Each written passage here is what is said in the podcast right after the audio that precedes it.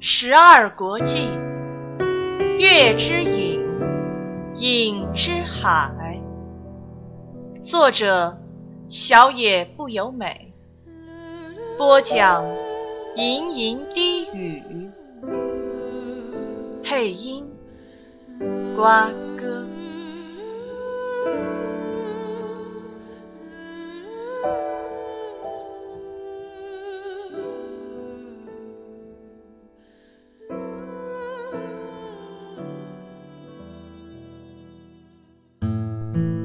杨子被分配到一个天花板挑高的豪华房间，装潢就不用说了，上至家具，下至桌上一应俱全的水瓶、玻璃杯，全都极尽奢华之能事。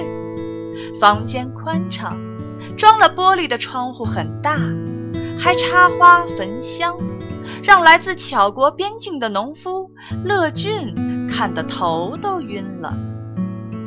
习于贫困之旅的杨子也一样，怎么都不对劲。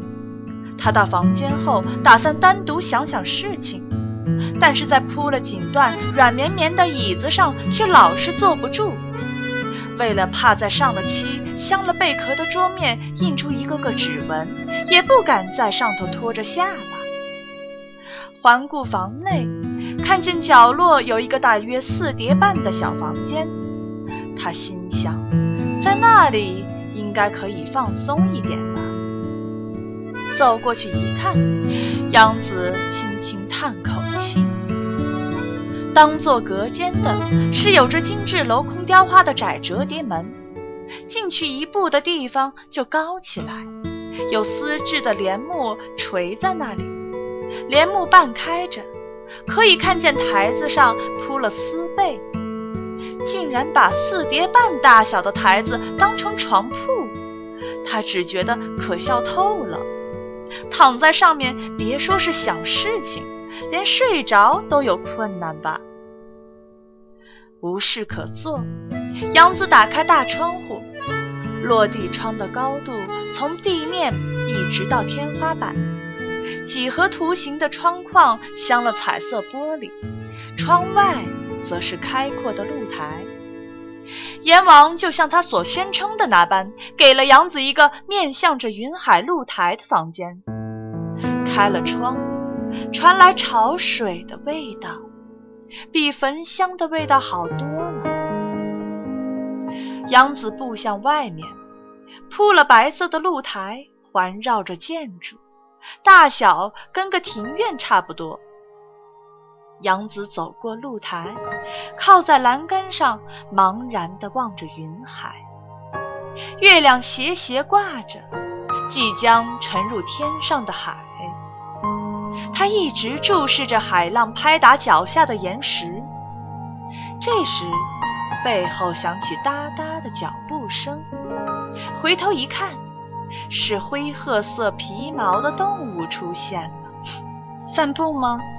他问道：“乐俊听了苦笑，是啊，睡不着吗？嗯，乐俊，你也是吗？在那种房间里怎么睡得着啊？早知道留在客栈就好啦，咱真是后悔啊！我有同感。”杨子说道。老鼠笑出声音来。你这么说就不对了，杨子，你也有这样一座王宫哎。听到乐俊这样讲，杨子脸上浮现笑容。我的确是有呢。乐俊站过来，靠在他旁边，和杨子一起俯视海洋。庆国的王宫啊，在颍州的尧天，叫做景波宫。这话题并不怎么引起他的兴趣，于是杨子漫不经心地随声附和一下。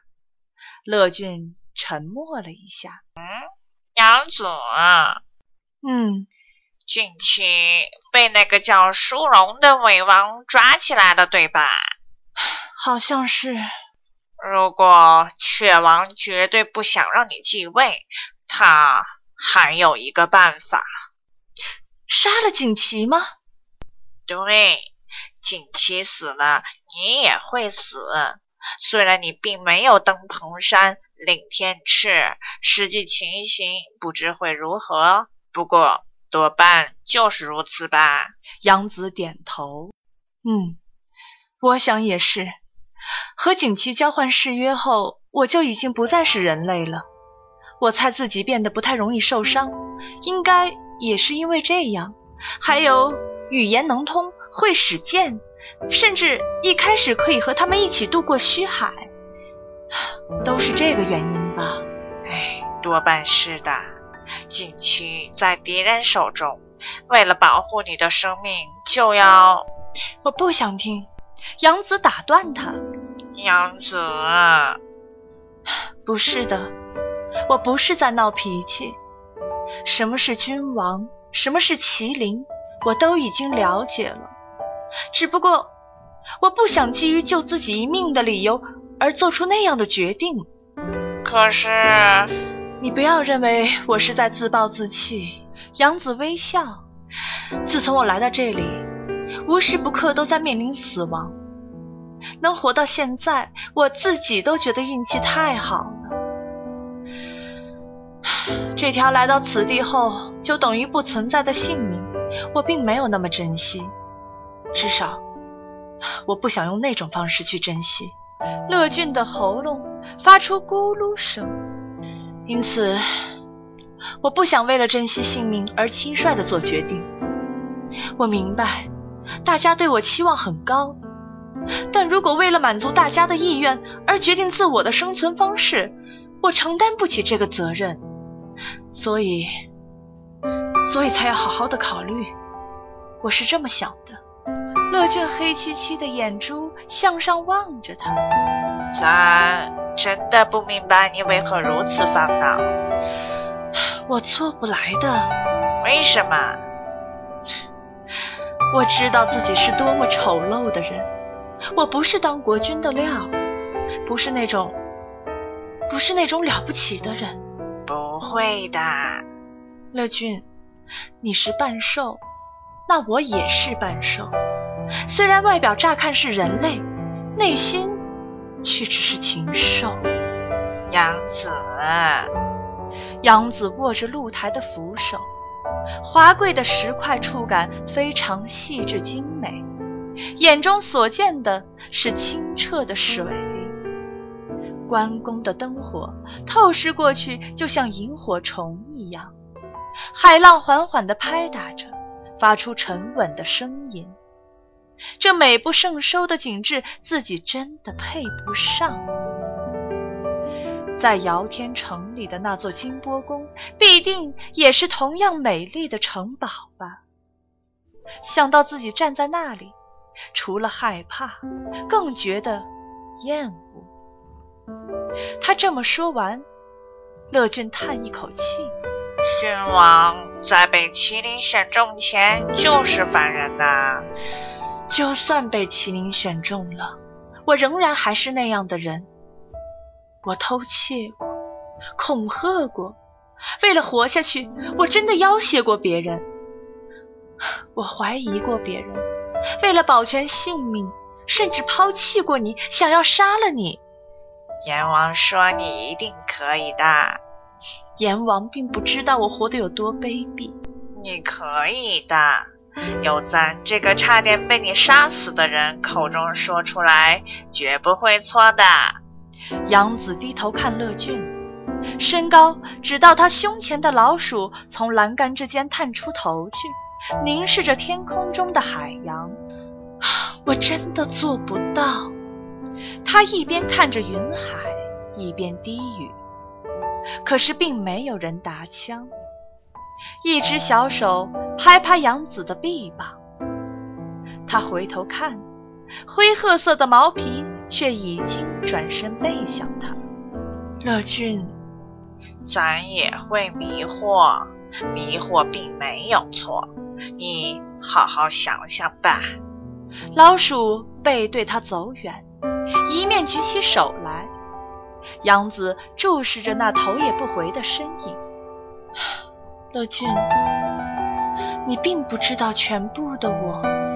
就在他低声喃喃说着的时候，我知道，那并非杨子的自言自语。他反射性的抬头环顾四周，耳中却听不到任何声音。你并不是一直孤独着，我全都知道。荣耀，请登上王位吧。如果是你，一定做得到的。杨子无法回答，一方面因为他和自己说话很惊讶，一方面也因为他话中的内容。小的斗胆违抗主命，尚请恕罪。一说到主命，他就回想起之前锦旗说过要像不存在一样，所以到现在为止，他才会没有回答过半句话吧。他曾经乱发脾气，叫他是怪物，还要把他拿掉。原因就是这样，都是杨子的错。我真是愚蠢到了极点。这次的自言自语就没有回答了。翌日，被女官领着去吃早饭的杨子，用摇头回应询问的眼神。今天是老鼠形状的乐俊垂下头，晃一晃胡须；阎王和阎齐则都露出些许气馁的表情。那是你的国家和百姓，随便你。阎王带着苦笑说道：“不过，希望你无论如何帮我们去救景琦。至于放弃王位的事，以后再谈。为了国家。”至少要保住锦旗，你意下如何？杨子同意阎王的话，虽然我还没有得出结论，但对救锦旗一事我毫无异议。不过要怎么做呢？只能力拼了吧。锦旗似乎在郑州，就在伪王军队之中。如果能救回锦旗的话，我就能回去吗？我只有这个疑问。阎王点头，麒麟可以引发使，你的躯体已经能够渡过虚海，事情就简单了。如果你非得要回去不可，就算景琦不同意，我也保证让严琦送你走。他是个公正的人，杨子心想，他明明可以威胁我不当国君就不让我回去的。哼，我才不要嘞！到时候。你自己去说服锦旗。严琦叫着，阎王对少年瞪了一眼。六太，哎，你大概不知道吧？我就讲给你听。引发时会造成灾害。如果只有麒麟自己，大概是刮刮风的程度。然而，若是君王也在一起，就会酿成巨灾，连另一边都会出现灾情。倭国也会。没错，那边和这边本来就不能够混在一起的啊。据说你来这边时的那个时，造成巧国受灾严重。可是以君王越过虚海来说，那没什么了不起的。下次可能就没那么容易打发了。所以我绝不会帮你做这种事情的。如果真的要回去，我不会麻烦你的。我求你千万不要！他干笑着点点头。这时，阎王厉声说道：“不过，杨子，就算你回到那边，也不见得安全。”这我知道。只要雀王不松手，就还会有妖魔追着他吧。回去之际会引发灾难，等回去以后，必定有人会受到妖魔袭击的牵连。杨子就像瘟神，即使明知不管对这边或那边而言，杨子回国都会带来麻烦，但他仍下不了决心。如果我在回家前先去讨伐雀王呢？不可以，至少我不会帮你。不行吗？阎王点点头。这一点你要记住，有三项罪。是君王绝不能犯的：一是违反天命，背离人道；二是拒绝天命，选择自杀；最后一个则是侵略他国，即便是为了平定内乱，也不可。杨子点头说道：“那你们呢？不是要去庆国夺回锦旗吗？”有景女王打前锋，就叫御驾亲征。我们不过是应景王的请求，助其一臂之力而已。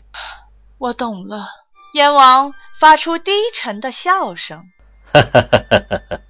为了夺回景旗，我等愿出借燕国王师。您意下如何？杨子苦笑着行了个礼，有劳您了。很抱歉。我老是说些让你们失望的话。严琦做了个鬼脸，笑道：“是上龙希望泰国的君王多一点，你不必替他操心。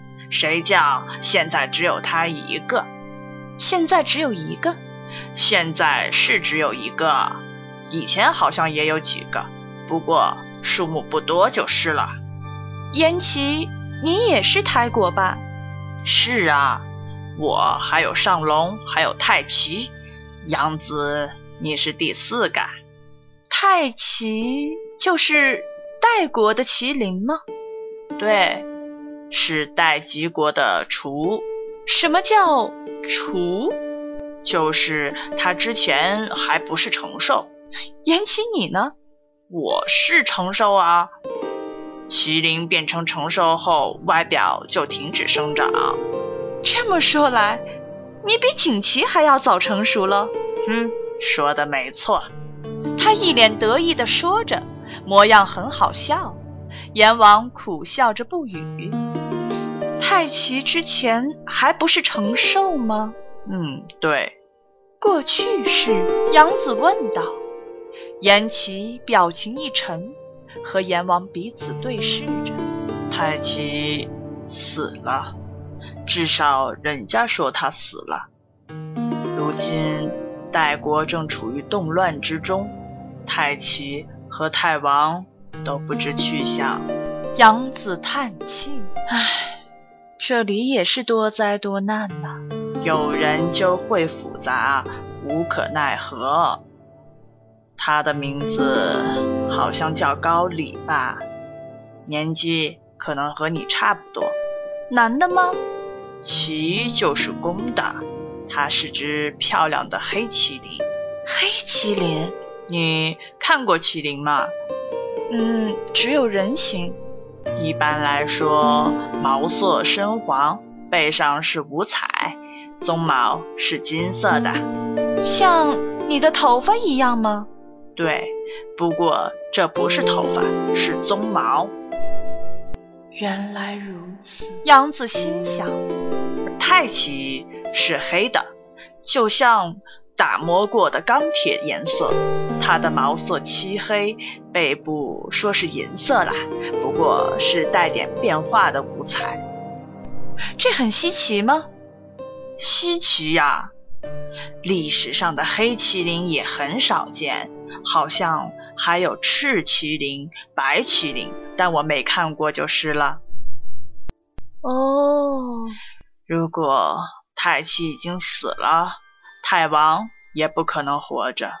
这样一来，蓬山上应该会结出太果，就是太奇的果实。可是又没有结。太果，嗯，结出麒麟的树就在蓬山上。一旦麒麟死去，同时也会结出长着下一只麒麟的卵果。要是太奇死了，就会有新的太奇；若是母的，则叫太灵，它的卵果就被称为太果。不过蓬山上没有太果，换句话说，应该还活着吧？麒麟没有父母吗？没有。除非胎果，则另当别论。因此，麒麟没有名字，只有好。锦旗也一样。燕齐点头，他觉得这样好可悲，仿佛读出了杨子的想法。燕齐故意装出一副苦瓜脸：“唉，麒麟是可悲的生物嘛，为了君王而生，没父母也没兄弟姐妹，连名字都没有。选出国君后还被他使唤，到了最后连会死都是君王害的。结果嘞，连个坟都没有。燕齐往阎王瞄了一眼，他的主人却望着旁边。燕齐皱着眉叹口气：“没有坟墓。”杨子反问他，燕齐露出一副完蛋了的眼神：“不帮麒麟盖坟墓吗？”阎王苦笑着回答：“怎么可能没有坟？他们会和君王一起合葬，只是没有尸体罢了。”为什么？因为是种奇特的生物，所以不会留下尸体吗？杨子抬眼看看阎王，然后又看看颜齐。颜齐耸耸肩：“别问了。”哼，也没有什么好隐瞒的。麒麟会将妖魔当成仆人，就因为他和妖魔订定契约，交换过契约的妖魔就会服从麒麟，听候差遣。等麒麟死后，尸体就让他们吃掉作为交换。杨子答不出话来，他突然又想到，嗯，正是这样。听说麒麟挺好吃的。哎呀，反正死都死了，无所谓啦。你要是觉得可怜，就请你重视锦旗，不要让他失望。阎王苦笑道：“难道雀王不怕让雀灵失望吗？”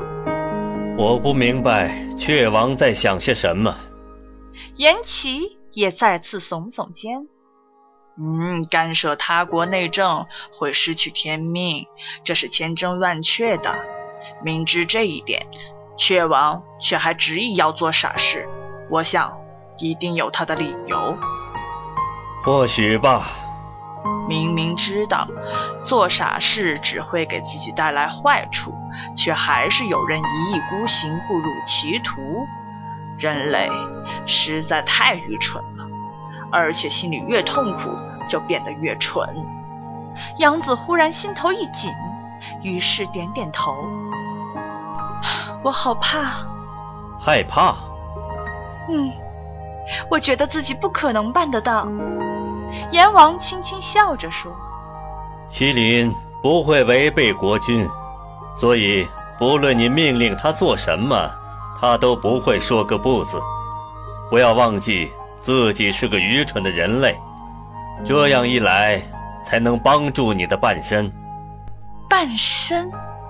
你的麒麟呢？”杨子点点头。然后看着自己右边的位子，那里只放了一把剑。水鱼刀能映出过去、未来、千里之外的事。阎王不是这么说过吗？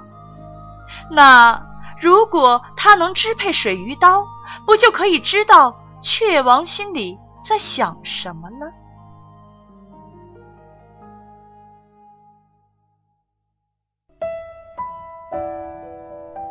本集播讲完毕，欢迎大家继续收听由吟吟低语和瓜哥共同播讲的有声小说《十二国记·月之影，影之海》。